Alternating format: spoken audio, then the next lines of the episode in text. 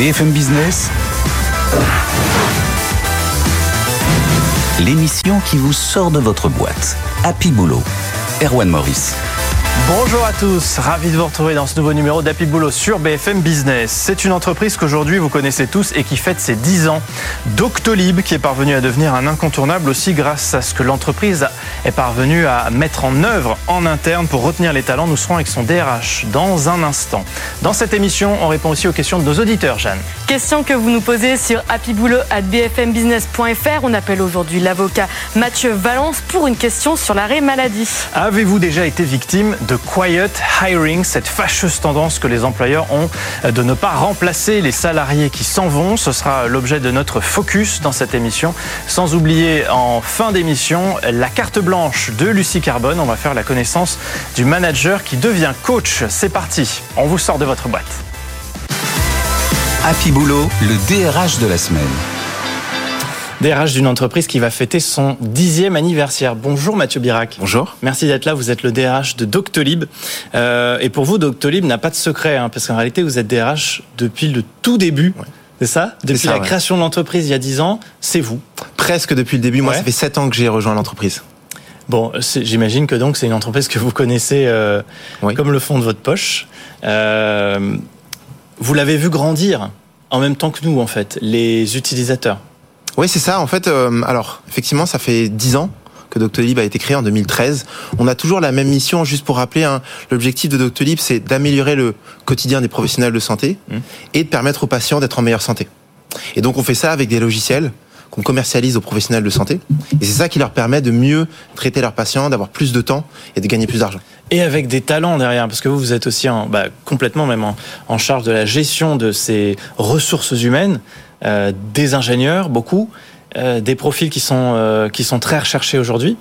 Euh, L'objectif, c'est d'avoir les, les meilleurs chez Doctolib. C'est ça, ou en tout cas, je dirais les plus adaptés à, à nos missions, à ce dont on a besoin. Aujourd'hui, Doctolib, c'est 2800 collaborateurs. Mmh. On est présent en France, en Allemagne, en Italie et aux Pays-Bas. Et comme vous le disiez, on continue de recruter, notamment sur les fonctions techniques. Il y a énormément d'innovations à, à, à amener sur le sur le marché. Donc, euh, on a toujours cette ambition de recruter euh, les personnes qui vont être les mieux à même de, euh, de travailler pour nous et de les retenir ensuite. On est en plus ouais, dans le numérique, dans une industrie qui, qui très mouvante. Euh, en ce moment, on parle beaucoup de l'intelligence artificielle conversationnelle. C'est des choses aussi que vous allez développer là, euh, prochainement? Alors il y a énormément d'enjeux. C'est vrai que la, la tech est un secteur très concurrentiel. C'est difficile d'attirer les talents et de les garder. Et l'idée, c'est que de plus en plus, les talents vont regarder, euh, ils vont avoir une vue 360 de- des enjeux de rétention, pas uniquement sur la rémunération. Donc l'idée, c'est d'avoir un environnement qui leur permette de s'épanouir, de se développer et de se former sur des nouvelles technologies et aussi sur bah, des nouvelles façons d'appréhender leur, leur métier finalement. Je me demandais si c'est plus facile de retenir les talents quand on est soi-même depuis longtemps dans, dans l'entreprise où ça fait ça fait sept ans. Euh, je dirais que c'est un peu des deux. C'est vrai que moi, ça fait tellement longtemps que je suis là qu'il y a, des- il y a peut-être des, des- des choses que je vois plus. Donc c'est vraiment les deux. C'est vrai que euh, on essaie d'avoir une continuité, une cohérence de ce qu'on fait. On a une culture qui est la même depuis le début et qu'on essaye de euh, chaque année revitaliser. Et donc c'est un peu des deux. C'est toujours une start-up, Do- Doctolib? On se pose pas vraiment la question en Ouais. ces termes-là. Je dirais que on continue à avoir euh, besoin de grandir, besoin d'innover. Il y a plein de problèmes à résoudre. Et je dirais que dans ce sens-là, on se définit encore comme une start-up, mais je dirais une start-up mature. C'est combien de salariés aujourd'hui? C'est 2800 salariés. Bon, c'est quoi l'ingrédient secret, s'il y en a, s'il y en a un, pour retenir ces salariés, retenir les talents, faire en sorte que dans une industrie justement dans la tech où il y a beaucoup de turnover, où on reste rarement 10 ans dans la même dans la même entreprise aujourd'hui, euh, on garde les, les, les cerveaux. Ouais, alors si j'avais le secret, je le donnerais pas. Ouais. Mais ce qu'on essaye de faire, nous, en tout cas, c'est travailler sur la cohérence. Et ce que je disais tout à l'heure, c'est que aujourd'hui, pour retenir les gens, le, la, le- la politique salariale ne suffit plus. Mm. Donc, on essaie d'avoir une approche euh, à 360 sur le sujet, qui est basée sur notre euh, notre culture, nos valeurs, et qui en fait s'articule autour de quatre points que je vais donner rapidement. C'est notre mission. C'est-à-dire pourquoi notre raison d'être en fait. Doctolib, ça fait 10 ans qu'on existe, on est une entreprise à mission, on travaille dans, dans la santé. Euh, ensuite, c'est toute l'intention qu'on met à construire une équipe sur le long terme. Donc toutes les politiques internes euh, de bienveillance pour que les, les employés se sentent bien. Euh, le troisième élément, c'est euh, une approche très entrepreneuriale de ce qu'on fait. Tous les employés Doctolib sont actionnaires de la société. C'est très important pour nous. Et je dirais le quatrième pilier, c'est euh, le fait qu'on soit une entreprise apprenante où on permet aux gens d'apprendre tous les jours.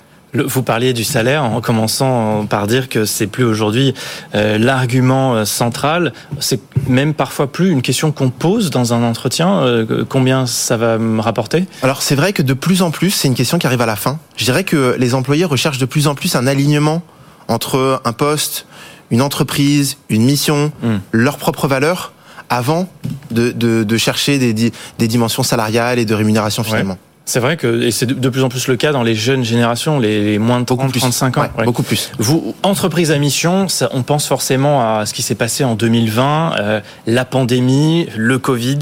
Euh, c'est ça aussi qui a fait que les salariés de Doctolib se sont sentis euh, plus utiles que jamais? Ouais, je pense que ça a été un vrai tournant pour nous. Euh, encore une fois, depuis le début, on a la même mission, mais c'est vrai que là, on a eu l'occasion de montrer à toute la France comment la technologie pouvait être euh, mise au service de l'intérêt général. Et donc concrètement, ce qu'on a fait, c'est que au tout début de l'année 2020, on a dû réorganiser l'entreprise il y a des, des, centaines de salariés qui ont changé de métier pour hmm. pouvoir permettre la mise en place des centres de vaccination et la vaccination à l'échelle du territoire. Il n'y a pas eu de vague de départ après le Covid, comme il y en a eu beaucoup dans, dans, dans un très grand nombre d'entreprises, dans les grandes villes aussi, où certains ont eu besoin d'autre chose? Oui, alors paradoxalement, c'est vrai que ça a été euh, un moment où les gens ont, ont beaucoup plus travaillé chez Doctolib, mais en fait, les, le taux d'engagement a augmenté pendant cette période-là. Ce qui peut paraître contre-intuitif, euh, mais en fait, on était tellement au cœur de notre mission et tellement au cœur de ce pourquoi Doctolib existe, que les gens ont été plus engagés alors on a eu beaucoup de réflexions sur la question du télétravail, mais finalement les gens euh, qui ont vécu cette période-là sont encore aujourd'hui chez nous et sont très engagés dans la mission de Doctolib. Euh, il faut pour vous savoir bien gérer aussi l'hypercroissance parce que c'est une euh, entreprise pleine d'ambition qui continue de, de grandir. C'est comment vous positionnez là-dessus? Alors c'est une bonne question. Ce qui est vrai, c'est sûr que c'est difficile pour des individus de grandir aussi vite que des organisations. Parfois, une entreprise va à doubler taille, tripler taille chaque année. C'est très difficile personnellement d'arriver à faire ça. Mmh. Et donc nous, ce qu'on fait, c'est qu'on accompagne les gens on les forme, on leur permet de, de prendre le temps. Donc nous, ce qu'on dit, c'est que chaque employé doit avoir au moins deux heures par semaine dédiées à l'apprentissage. Et donc on investit concrètement dans la formation des managers. Par exemple, on a euh, plus de 600 managers chez Doctolib. Plus de la moitié de ces managers sont des managers pour la première fois, hmm. des bébés managers. Ah oui. Et donc on les. Ils ont quel âge? Ben 25, 26, 27 ans, 28 ans. Euh, et donc on les forme, on les accompagne au métier du management, qui est un métier qui est passionnant mais compliqué. D'un mot pour terminer, mais sur le bien-être, donc on a, je crois que c'est celle de la Doctolib Academy, hein, voilà pour la pour la formation des, des jeunes managers. Euh, Qu'est-ce que vous mettez d'autre en place pour le, le bien-être des salariés? Euh, On parle beaucoup aujourd'hui de le congé parental, par exemple. Est-ce que, enfin, typiquement, Bien deux sûr. trois exemples. Deux trois exemples, deux choses. Congé parental. Donc nous, ce qu'on a fait, c'est qu'on a en plus des dispositions légales sur le congé maternité et le congé paternité, on a décidé de les rallonger. Mmh. Donc concrètement, le congé maternité chez Doctolib, il a été rallongé de quatre semaines le congé euh, paternité de deux semaines. Et ensuite, les gens qui nous rejoignent après un congé longue durée vont pouvoir reprendre leur, euh, leur travail dans, une, dans le cadre d'une semaine de quatre jours. C'est-à-dire que si je suis une femme, je reviens de congé maternité, j'ai une semaine de 4 jours, ce qui me donne le temps de me réorganiser. Et ça, c'est complètement aussi en train de se développer, euh, la semaine de 4 ouais. jours dans les entreprises. Mathieu Birac, DRH de Doctolib. Il nous reste une minute pour mieux savoir euh, quel DRH vous êtes. Maria nous amène tout de suite la boîte du DRH. Je vous invite à piocher euh, deux papiers. Vous allez voir, ce sont des phrases à compléter. Okay. Et vous répondez spontanément, bien sûr. Hein. Faut pas réfléchir pendant 5 minutes. Alors, dans ma boîte, je recherche des candidats qui sont... Euh qui sont motivés et euh, qui ont envie de contribuer à l'intérêt général. Ouais, qui ont une expérience déjà. Pas forcément. Pas forcément. Pas forcément. Moi, j'avais pas l'expérience que, je, que euh, nécessaire pour faire mon métier. Euh, et pourtant, j'ai réussi à le faire. Donc, on cherche surtout des gens qui sont motivés et qui ont envie de contribuer à, à l'intérêt général. Le coup de cœur en entretien, ça existe euh, Avoir un coup de foot pour un candidat?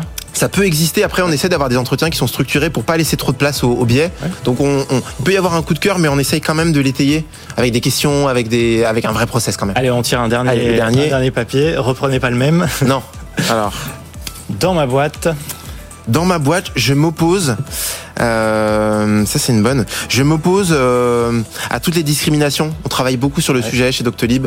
Euh, on fait beaucoup de choses sur la question des travailleurs handicapés, sur aussi la place des femmes dans la tech, dans les postes de management. Donc euh, voilà, c'est un vrai cheval de bataille. Euh, il y a encore plein de choses à faire. Merci d'avoir joué le merci. jeu et merci d'avoir été notre invité Mathieu Birac DRH de Doctolib. Tout de suite, Jeanne appelle notre expert pour les réponses à vos questions. Happy Boulot, coup de fil à l'expert.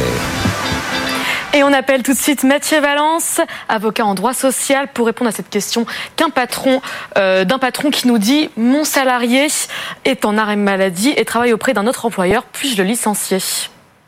Eh bien, il faut distinguer deux hypothèses. Si pendant son arrêt maladie, le salarié va travailler pour une entreprise non concurrente, l'employeur ne pourra pas le licencier à moins de démontrer l'existence d'un préjudice, mais autre que la simple absence du salarié ou éventuellement le paiement d'un maintien de salaire. En revanche, si le salarié va travailler pour une entreprise concurrente, là, la jurisprudence considère qu'il s'agit d'un manquement du salarié à son obligation de loyauté, ce qui va justifier son licenciement. Donc on le voit, la jurisprudence est tout de même assez souple vis-à-vis du salarié. Pas question non plus pour l'employeur de licencier le salarié qui va exercer une activité bénévole pendant son arrêt maladie ou, le cas échéant, partir en vacances, comme on peut le voir dans certaines situations. Que pourra faire l'employeur? L'employeur va pouvoir procéder à une contre-visite médicale par le biais d'un organisme indépendant. Et si l'organisme indépendant considère que cette visite, que l'arrêt initial n'est pas fondé, dans ce cas-là, l'employeur pourra informer la CPM et cesser le versement du maintien de salaire. Merci Mathieu Valence, avocat en droit social. Continuez à nous écrire sur happyboulot@bfmbusiness.fr. On vous répond toutes les semaines dans notre émission avec nos experts. Jeanne, on passe à la suite. Vous savez que si vous décidez, Jeanne, de quitter BFM Business, mais que vous n'êtes pas remplacé et qu'on demande de faire votre travail, vous savez comment ça, ça s'appellerait? Du quiet hiring Exactement. Mais vous partez pas, Jeanne, vous restez avec nous. Non, je reste avec vous. Vous restez avec nous dans Happy Boulot et on parle justement du quiet hiring tout de suite dans notre focus du week-end. Happy Boulot, le focus RH. Bonjour Sabrina Kemel. Bonjour. Avocate en droit du travail associée au cabinet FTMS Avocat. Vous allez nous aider à y voir plus clair hein, sur ce sujet du quiet hiring. Et face à vous, Pierre Monclos. Bienvenue. Bonjour Erwan. Un autre DRH, DRH de Youno, organisme de formation en ligne. Euh, vous êtes aussi auteur de Startup Scale-up Licorne réinvente les RH chez Duno. Euh, c'est à paraître le 18 octobre. Ça regroupe, regroupe 50 interviews. Euh, c'est ça de, de DRH et de patrons. Oui, c'est un an de travail pour regarder ce que font de spécifique les startups et les scale-up euh, en matière de RH, parce que euh, avec les croissances qu'elles ont connues, Ouais. elles ont dû fonctionner différemment des manières traditionnelles dans tous les domaines, en formation, en recrutement. Et donc avec Michel Barabel, qui est euh, directeur de l'exécutif Master RH à Sciences Po, on a fait une enquête quantitative et qualitative pour décrypter et rendre accessibles à tous, même aux entreprises traditionnelles. On va regarder ça quand ça sortira avec beaucoup de curiosité, euh, Pierre Monclos. Euh, je commence avec vous, puisque vous êtes DRH justement, et cette question elle s'adresse aussi au côté ressources humaines dans les entreprises. Est-ce que déjà vous connaissiez ce, mot Parce qu'on peut connaître le phénomène de ne pas remplacer un salarié qui part, en fait, de, de rajouter du travail à un salarié qui est déjà dans l'entreprise, sans forcément d'ailleurs le rémunérer davantage. Le quiet hiring, on commence là à mettre des mots sur, sur un phénomène qui existe depuis peut-être euh, longtemps? Qui existe depuis longtemps, mais qui s'est accentué. Je pense que c'est pour ça que ça a un nom. Je sais pas si c'est Google qui lui a donné ce nom, parce que c'est les premiers connus. En fait, ce qui se passe, c'est qu'après 3-4 ans où, dans les startups et les scale-up, il y a eu des levées de fonds et des plans de recrutement massifs, euh, bah, on est passé à l'ère de la profitabilité plutôt que de la scal- scalabilité. Dans le jargon des, des startups, ça veut dire qu'il faut avoir des entreprises profitables. Et il y a eu plus de plans de départ que de plans de recrutement, et donc il a fallu faire un moyen contraint. Quand on a quelqu'un, un poste clé qui part, bah, est-ce qu'on va chercher quelqu'un en externe? Ça prend du temps, ça coûte de l'argent. Ou est-ce qu'on va aller chercher en interne quelqu'un qui est déjà engagé et fidélisé pour le promouvoir à ce poste, même s'il n'en a pas toutes les compétences aujourd'hui? Sabrina Kemel, bon, vous, vous êtes avocate, vous les voyez défiler hein, dans votre bureau, les, les salariés pas contents. Euh, Est-ce que c'est un sujet, ça, chez vous, dé- dé- déjà dans les cabinets d'a- d'avocats? Est-ce qu'on vous parle de ce phénomène? Est-ce qu'on vient vous voir pour ça? Alors, figurez-vous, Erwan, que quand vous m'avez gentiment invité sur votre plateau, je me suis un peu renseigné auprès de mes clients qui ne sont pas les salariés, mais les employeurs. Donc, c'est plutôt Oui. les employeurs que je vois défiler plutôt que les salariés. Euh, et, et parmi les, les employeurs, beaucoup m'ont dit ne pas connaître justement ce phénomène. Ouais. Mais parce que euh, beaucoup ont aussi recours au recrutement en externe, parce que j'ai de les, les clients du cabinet sont notamment de, des groupes, des grands groupes. Euh, je pense que c'est peut-être un phénomène qu'on voit davantage euh, dans les dans les startups, Mmh. vous voyez, plutôt que dans les grands groupes. Après, quand je m'y suis un peu plus intéressée, parce que c'est quand même un sujet qui est euh, assez creuser, intéressant, ouais. quand j'ai creusé, Ouais. euh, effectivement, je me suis demandé si c'était pas un phénomène qui existait déjà et en discutant avec Pierre juste avant d'ailleurs euh, le, plateau, je, je dis mais pour moi ça existait déjà. Et, en réalité, Pierre me, disait que oui et non parce que euh, là on propulse à des niveaux, à deux trois niveaux au-dessus, euh, des personnes qui n'ont pas forcément les compétences. Donc c'est aussi un risque pour l'entreprise. Il y a un risque réel parce que moi forcément, comme je suis avocat en droit du travail, euh, je me dis comment on se sécurise, Mais comment l'employeur si- se Ça dépend, sécurise. Sabrina, si on tire vers le haut, effectivement, ou si on tire vers le bas. Si on va demander à un salarié bah, de faire des missions euh, qui sont peut-être bien en deçà de ses compétences. Ça doit exister aussi. Alors c'est ce que moi j'appelle dans mon jargon une rétrogradation. Mais donc oui, ça existe sous la forme d'une rétrogradation et il faut l'accord du salarié d'ailleurs parce que c'est une sanction euh, disciplinaire Mhm. qui demande l'accord du salarié. Donc moi je le vois plus positivement si vous voulez. Euh, Je pense que c'est plutôt par le haut, Euh, on les tire vers le haut. Mais qu'est-ce qui se passe si le salarié euh, n'est pas aux attentes? Voilà. Euh, Ou, ou s'il le subit. ou s'il le subit, parce que ça peut être aussi une charge de travail en plus, euh, et donc créer de, de, de l'anxiété pour lui. Mm. Vous voyez, donc euh, moi, je, il faut absolument que les, que les employeurs puissent mettre une sorte de période probatoire, pas une période d'essai, une période probatoire, au cas où le salarié ne réussit pas, n'est pas aux attentes, il repasse euh, au poste où il était antérieurement. Non, mais il y a le sujet aussi de la rémunération, non, Pierre Manclot, parce que euh, attribuer des, des, des compétences supplémentaires à quelqu'un qui est Mm. déjà dans, dans la boîte sans lui donner le salaire qui va avec, c'est quand même le problème du quiet hiring, justement, qui est soulevé. Alors quand c'est fait comme ça, oui, soit on officialise que c'est une grosse évolution et là euh, la question du salaire se pose, Ouais. soit et c'est pas une bonne pratique en, en RH, je ne trouverai pas un DRH qui assume cette pratique publiquement pour ceux qui, ceux qui la pratiquent.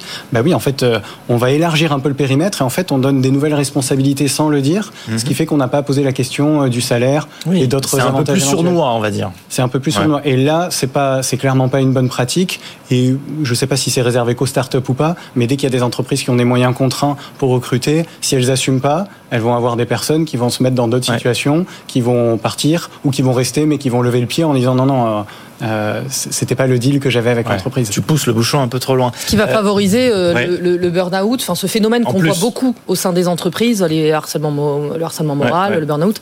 Euh, donc euh, oui. Mais là, on a, avec tous ces schémas, on arrive dans une entreprise où on n'a plus trop envie de, de travailler, quoi, au bout du compte. hein. Oh, je Quiet dirais pas.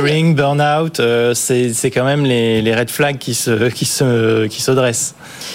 Oui, euh, qui se qui se dresse en tout cas. euh, c'est vrai qu'on en voit beaucoup. Je, je, je suis d'accord avec vous. Après, euh, tous ne sont pas euh, réels, si vous voulez. Euh, moi, je le constate dans ma pratique. C'est vrai que sur 10 dossiers au prud'homme, bon, bah, on en a 8 hein, qui concernent du burn-out ou du harcèlement moral. Ah oui. sur, sur ces 8, euh, tous les salariés ne sont pas harcelés, je vous l'assure. Mm. Mais certains le sont.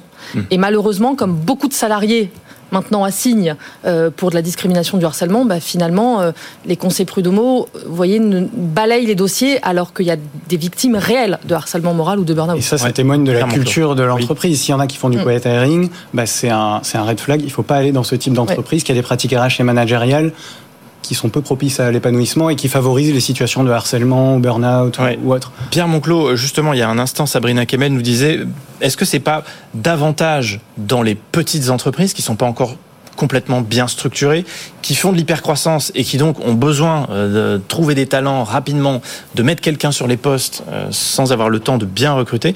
Est-ce que c'est c'est une vérité de dire que c'est plutôt voilà les, les startups, les petites entreprises en hypercroissance qui, qui vont avoir recours à ce phénomène?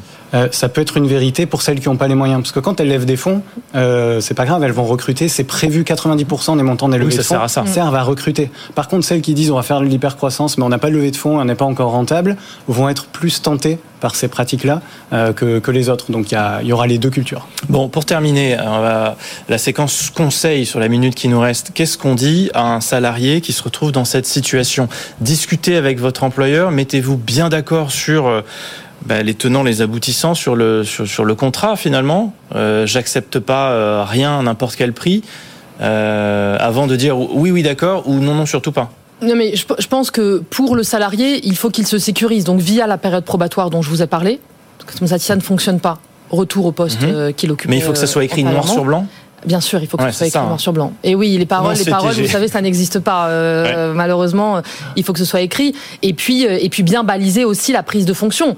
Euh, Est-ce que ça va occasionner une surcharge de travail ou non? Est-ce qu'on est d'accord sur le fait qu'il n'y ait pas une rémunération euh, augmentée? Hmm. Euh, Tout ça, il faut que ce soit euh, transparent. Et, et- et- il- la, la transparence, je pense que c'est un maître mot Hmm. parce qu'il faut pas oublier le climat interne. Vous savez, ça peut aussi créer en interne euh, des, euh, des jalousies, un climat délétère parce que bah, vous propulsez certains et puis les autres, eux, euh, restent euh, là où ils sont. Quoi. Bon, le mot de la fin pour le, pour le DRH face à vous, Sabrina Kemel, Pierre Monclos. Vous, dans votre livre, vous réinventez les, les RH. Le, le quiet hiring, c'est typiquement quelque chose euh, qu'il faut mettre de côté, ou au contraire, comme a plutôt tendance à le dire Sabrina Kemel, il faut regarder ça avec prudence. Il faut mettre noir sur blanc ce, qu'on, ce qui va se retrouver dans, ces nouvelles responsabilités. Euh, comment est-ce que, quel conseil vous vous donneriez?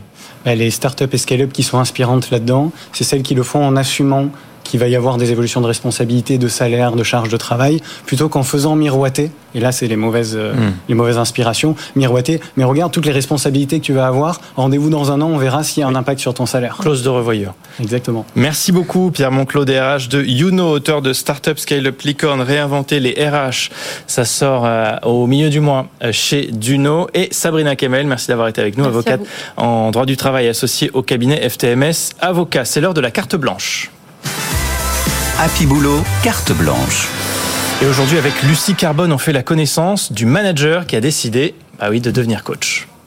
Première surprise, je ne suis plus manager, je suis coach. Et, eh ouais. et attention parce que ça n'a rien à voir. Alors ce qui change, c'est qu'on a pris la hiérarchie et qu'on lui a cassé les genoux. Bon, vous n'avez pas oublié, la semaine prochaine, on a une grosse rencontre, le COMEX. C'est que des numéros 10. Va falloir répondre présent. Parce que qu'est-ce qu'on joue là? Là, on joue la relégation. Sachez qu'il y a des filiales en province qui n'attendent que nous. L'abonnement Wigo n'est pas loin. C'est parti pour la petite causerie. Caro, t'es chef de projet, Caro. Numéro 7. C'est toi qui anime le jeu. 90 slides. Stratégie 4-4-2, les PPT. 4 slides de contexte, 4 slides plan d'action, 2 slides de planning. On part pas bien, hein. on part pas bien. Hein. Carlos, Product owner Quand tu sens que les attaquants d'en face te font le pressing, quid des plannings, quid des ressources, quid des budgets, tu subis Carlos là Qu'est-ce que tu fais? Je prends de bonnes notes en continu, et là ça reprend le jeu Moussa, toi t'es développeur Bon, déjà quand t'as le ballon, il y a personne qui comprend. Quand il y a les attaquants en face qui arrivent pour te torpiller une question UX UI en pleine la lucarne, ne danse pas avec le ballon. Tu prends le ballon, tu gardes le ballon, tu relances. Je n'ai pas de visibilité, on prend le point, clac, ça dégage. Ah ouais, c'est clair pour tout le monde, il y a des questions, il y a pas de questions, c'est bon, on y va. Allez C'est super ça que tu Allez, allez, qu'est-ce qu'on fait encore là, là? Allez Happy Boulot, le labo RH. Et 4 minutes pour tester l'innovation de la semaine. Aujourd'hui avec vous, Elise Henriet, bienvenue. Merci. Vous êtes consultante senior au sein du pôle People et Transformation de Parella. Parella qui accompagne les entreprises dans le déploiement de leur stratégie immobilière. Par exemple, là, typiquement, pour que ce soit très concret, dans l'aménagement des, bureaux Exactement, ça mmh. va être la stratégie immobilière euh, des entreprises et également la conception et la réalisation des aménagements. Euh, quel type de clients? Oh, ça va être tout type de clients. On a des grosses entreprises comme des plus petites entreprises, tous mhm. ceux qui veulent revoir leur stratégie, la conception de leurs espaces. Donc aménager des espaces de travail. Aujourd'hui, la, demande, elle, elle change. Euh, je, pense là récemment, enfin, je veux dire depuis le, le Covid, le flex office, le télétravail, vous êtes, on est sur des attentes différentes là de, des clients? Il y a des attentes différentes. Euh, une, réflexion vraiment autour des attentes des collaborateurs. Euh, penser nouveaux modes de travail. Comment est-ce qu'on veut aménager nos bureaux en fonction de de ces nouveaux modes de travail et des attentes des collaborateurs. Hmm. Vous avez créé un jeu de plateau oui. Euh, qui s'appelle Bonne Bulle pour accompagner notamment au flex office, hein, donc ces nouvelles méthodes de travail, c'est ça? Est-ce que vous pouvez nous raconter un peu plus C'est ça. ce jeu? Principalement flex office, mais pas que. On a aussi des, des, clients qui vont se questionner sur comment est-ce qu'on vit dans nos espaces post-Covid, notamment avec le télétravail, des gens pas toujours sur site.